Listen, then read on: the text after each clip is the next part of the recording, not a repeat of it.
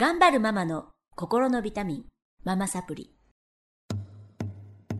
えー、皆さんこんにちは。ママサプリの時間がやってまいりました。えー、この番組は、上海から世界へ聞くだけでママが元気になるママサプリをお届けしていますが、今日は、あコロナで私春節から帰れなくなってまして、えー、自宅のある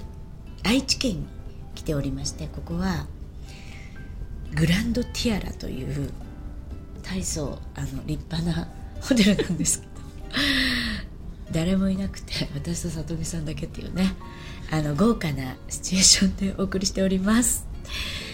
えー、今日はですね、えー、上海で出会ってすごい偶然なんですけど、まあ、これもね何かの、ね。うん、本当ご縁ね感じますが2回も来ていただいて、ね、あのでも同じく愛知県だっていうことで今日お会いしたんですけどせっかくだからあの出演していただこうということになり、えー、七田式教育七田式教育の、えーたえー、刈谷港と豊田駅前港運営されていらっしゃいますオーナーのさとみさんにお越しいただきました。パチパチパチよろしくお願いします。今ねランチ食べて、ね、あのスイーツ食べて、ね、超ご機嫌なんですけど、本当贅沢なねあの一日なんですけどいろんなお話させていただいて、うん、でもねやっぱりえ里美さんももうね、うん、3人のお子さん、はい、一番下のお子さんおいくつですか？一番下はもう26でしょ？一番上が30 5ですかね。3526の3に35 30 3026です、ね、あもう大先輩でいらっしゃるんですけれどもそういう子育てのことってねあんまり質問されないし、うん、きっとね、ね、どんな子育てされてきたのか、うん、でもやっぱり今七田式っていう、うん、あのちっちゃい子のねうちの実は長男も書いてたんですけど、そうなんです、こうフラッシュカードとか、うんうんうん、なんだろうなんかすごい摩訶不思議なねあのなんかボックスの中身を当てましょうとかだったり なんか数字をこう言葉で覚えるだったり、右脳のトレーニングのねあの七田式教育っていうのをやられてるってことは、まあ、私と同じで私はママたちに、あの心理学的なこととかなんだろう考え方とか哲学的なことをお届けしてるけど、うん、あの里見さんはね子供さんにはい、にこう右脳教育を通じて、うん、まあ、ママたちとも関わってるっていうことで、ね。うん、なんでその七田式教育をやられようと思ったのか、はい、教えていただけますか？そうですね、まず初めにその私はとにかく子育てに関して全く無知な母親だったんですけれども、うん、あのまず3人の子供の中の2人目までですね、まあ、長男あの真ん中の子は女の子なんですけど、うん、あの全く無知であの長男を産んで、うん、あの子育子育てっていうのはあのなんかううんうん出産すれば終わり。なんか その子供は育つのかって、うん、思ってましたよね。私も思ってました。バカな母親だったんですけど。みんなそうだよな、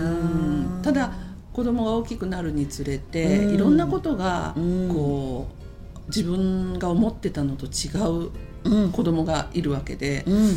あれ？っていうところから、はい、なんでこんなに子育てってうまくいかないんだろう、うん、でまあ人と比べたわけではないんだけども同級生のこの例えば同じぐらいの年のお子さん見てると、はい、なんか皆さん上手に子育てされてるように見えるんですよね。見える見える見える、うん、隣の芝はね青いですよね。であれ、うん、なんでだろうと思ったんだけれども、うん、その時はまだそれを聞くこともできず、はい、ただ自分で一人悩んでまああの自分の両親が一緒にいたもんですから、うん、あの両親の言われる両親に言われるまま、うん、なんか育ててはいたんですが、はい、何をやってもなんかあの自分にこうなんていうのかなあの理解ができないことが多すぎて、うん、そうなんですよね。これはちょっとなんかなんかちょっと子育てって大変だぞみたいに思ったのが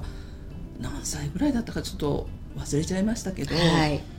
である時からちょっと本を読むことを、まあ、子育てに関してのね、うん、あの読み始めて、はい、でその時に、まあ、いくつかの本に出会ったんですけども、うん、あのその中で、うん、あのまだその時は本の中でもその私が支持した志田誠という人の本にはまだでそこでは出会えなくてたまたま、うん、あの同級生の友人に「右脳って知ってる?」って言われたのが初めてだったんですけど何？ってその時は思ったんですよね。でその子があの実はこういうのがあってあのこういう考えがあるんだよっていうのを教えてくれてでそこからなんかその人の本を探して読んだっていうのが一番最初だったんですけどでまあ読んでみたら、はい、子供というのは、うん、勝手に育つもんではないと。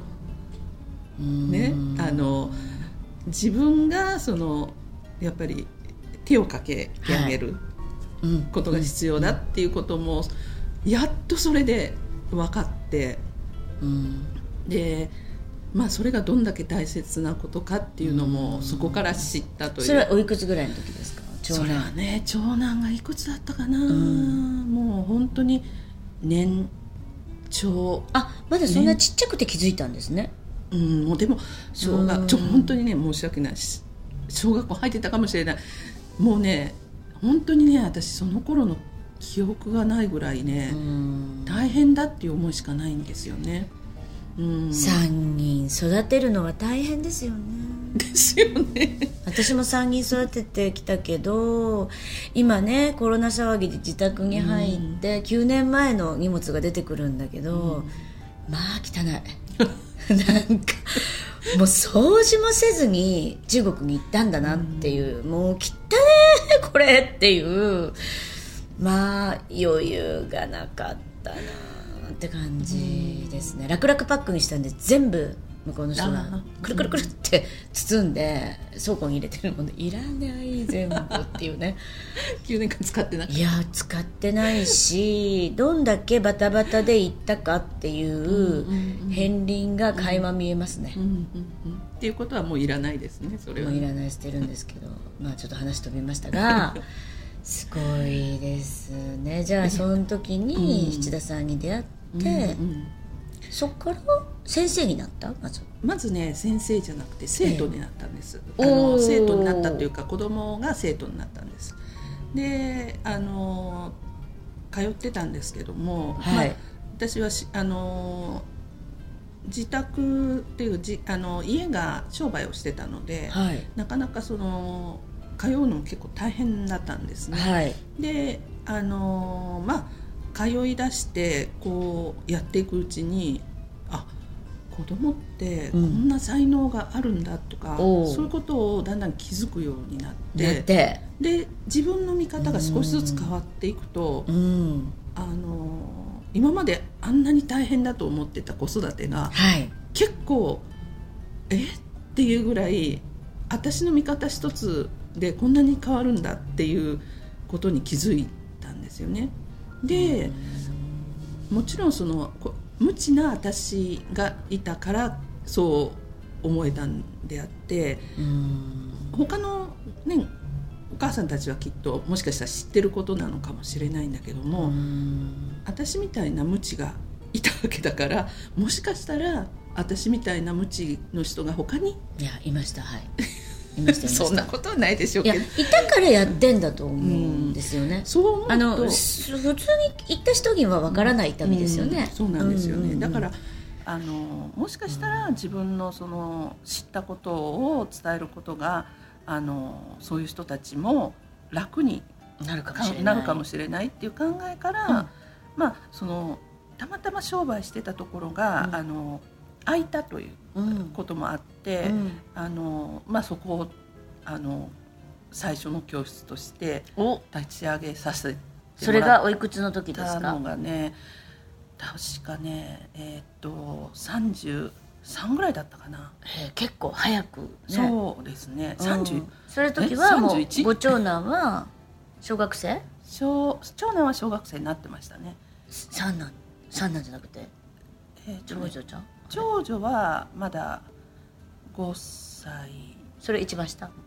一番下が、うん、一番下がね1歳か2歳の頃なので。に始めた。そうなんですよ。だから素晴らしい。エネルギッシュもう、ね、全然違います。だから多分これは、うん、その商売をしてた家があったからまあそのあの恩恵も受けてね、うん、うん、あのできたことなのかなと思うんですけど、うん、あのまあ見切り発車のような感じで教室を始めたんですよね。でもねそれがね、うん、今やね2教室も持たれるオーナーさんになったっていうことで、やっぱりあの響いたんでしょうね。里見さんの言葉が。もあるし、多分私が好きだったんだと思います。で自分はなんか子供が好きとかあんまり感じたことなかったんですけど、うん、もちろん自分の子はあの可愛いとかっていうのはあったかもしれないけれども、うん、なんかねあの人の子を見てると、うん、こうなんか幸せだったんですよね。それが多分続けいまだに続けていられるこうねいや。一つのでもちょっと女性としては、うん、なんか一つのビジネスモデルの成功っていうかね、うん。まず生徒から入って、親子で習ってて、あのお教室を持たせてもらって、オーナーさんになって、今ちょっと自由な時間が手に入り、上海にも来たり、